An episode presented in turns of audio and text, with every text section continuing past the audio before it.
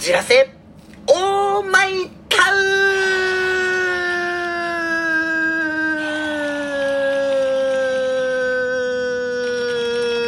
ンはい始まりました「フォルツァこじらせオーマイタウン」今回のパーソナリティの籔本直之です。よろしくお願いいたします。さて皆様ものすごく暑くなってきましたね。本当に。私籔本直之もですね毎日毎日もうまさにうだるような暑さの中ですね、えーちょっとヘトヘトになりながら頑張っているところなんですけれどもちょっとあのこの暑さをどうにか利用できないだろうかということをちょっと思ってあの一回試してみたことが一つあったわけなんですよね、えーそれがですね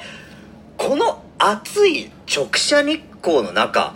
冷凍食品は果たして美味しくなるのか？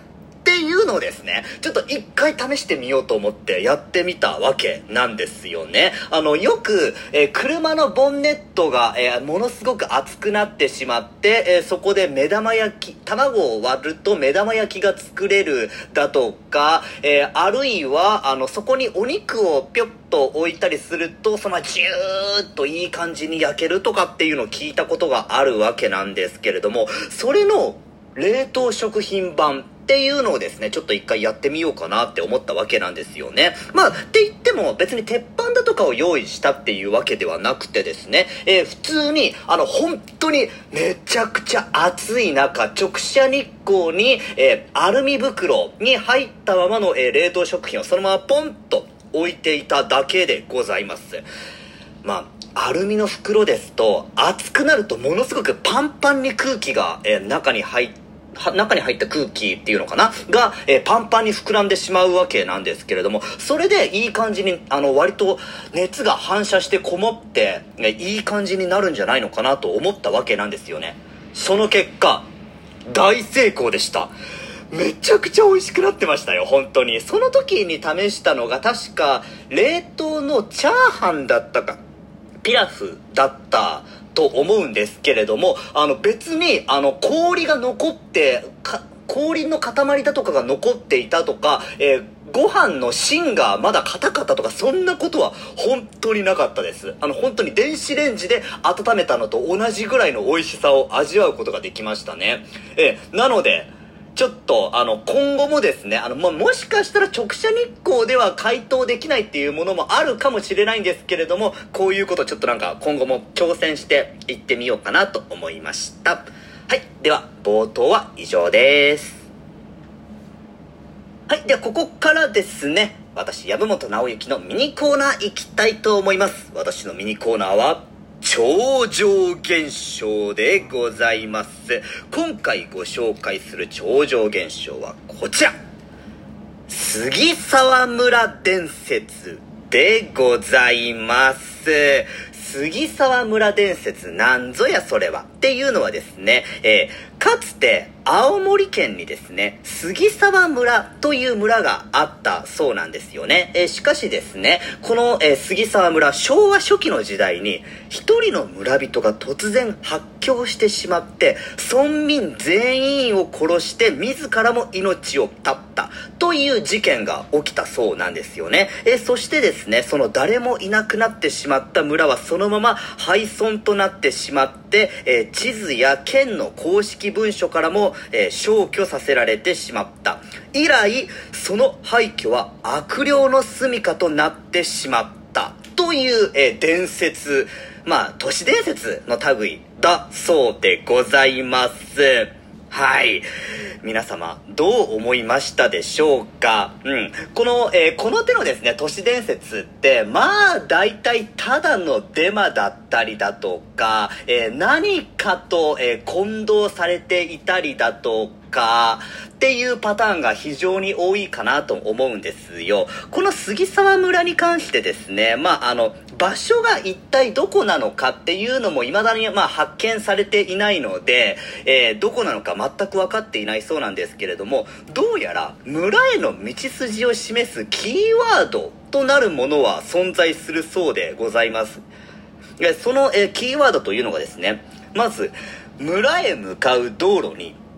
ここから先立ち入るもの、命の保証はないと書かれた看板が、えー置いてあるそうでございます。うん、もうまさにこれ、あの、他の都市伝説でもよくある話だよねっていう、え感じなんですけれども、さらにその他にもですね、村の入り口には朽ちた鳥居があり、えー、その根元にはドクロのような石もしくは岩があるそうでございまして、えー、そしてその、えー、鳥居の奥へ進んでいくと廃墟と化したかつての、えー、村がありその内部では事件の惨劇を物語る結婚が多数見受けられる。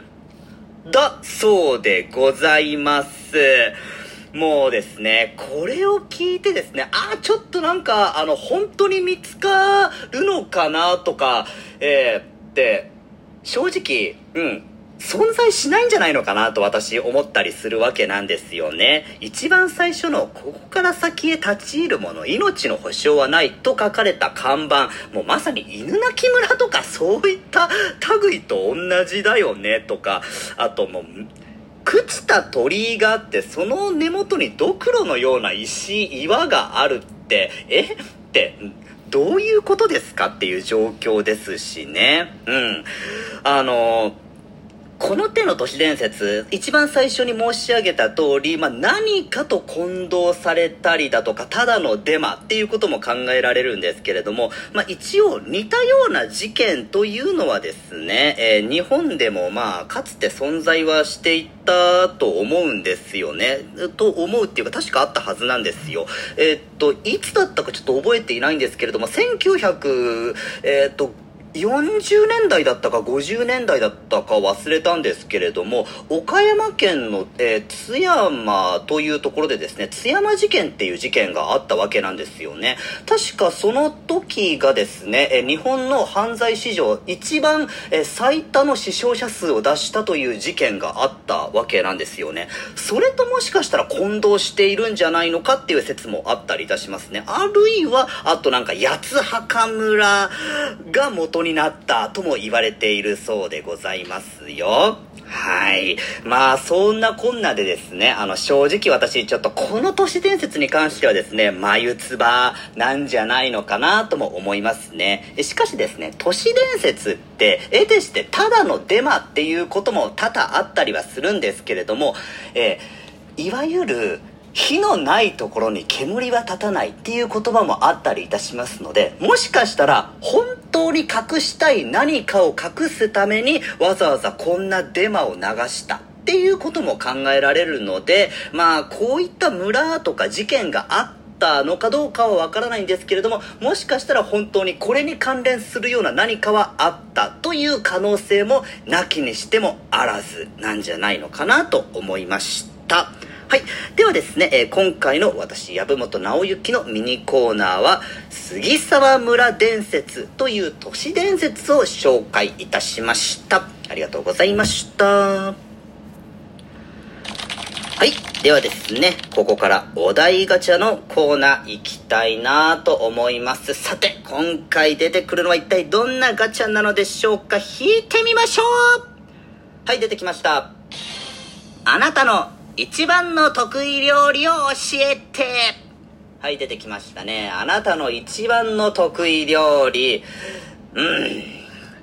なるほど、得意料理ですが、えー、っとですね。まあ、この時ですね、あの、お酒の席だとか、あの、笑い話で済むような席だったら、カップラーメン、えー、答えることがあるんですよね。まあ、というのも、私、あの、昔、えー、付き合っていた、まあ、も、まあ、元カノ、はい、えー、っと、がですね、あの、得意料理何って聞いてみたらですね、カップラーメンって、もう、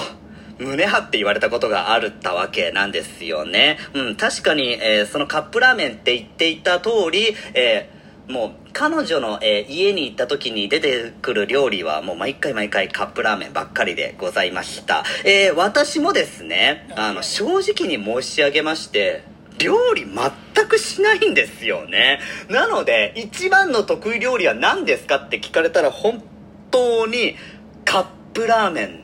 になってしまうんじゃないのかなと思いますね。まあ、しかしですね、まあ、カップラーメンばっかりだと、まあ、栄養も偏っちゃいますし、味気ないっていうのもありますしね。一応、昔、えー、っと、料理をしていたっていうことはあったはあったんですよ。あの、その時ですね、あの、結構、あの、自分的にはこだわりがあって、えー、っと、まあ、チキンライスを作っていたっていうことはありましたね。それが一番の得意料理っていうか、一番多分、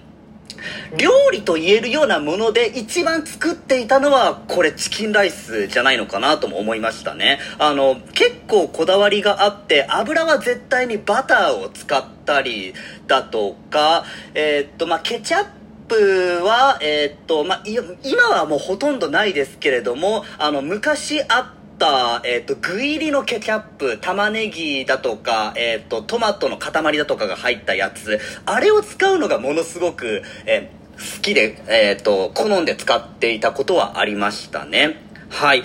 え、っと、まあ、そんな、え、チキンライスが一番の得意料理なんじゃないのかなと思います。はい。ではですね、今回のまとめをいたしましょう。え、今回のお題ガチャは、あなたの一番の得意料理を教えて。それに対して私の回答はカップラーメン、えー、もしくはチキンライスでございました。ありがとうございました。はい。ではですね、もうエンディングのお時間でございます。えー、私のですね、今回のミニコーナーは、えー、都市伝説の杉沢村伝説、そしてお題ガチャがあなたの一番の得意料理を教えて、それに対する回答はカップラーメン、もしくはチキンライス。でございました。皆様はどうでしょうか。ではまた次回お会いいたしましょう。さようなら。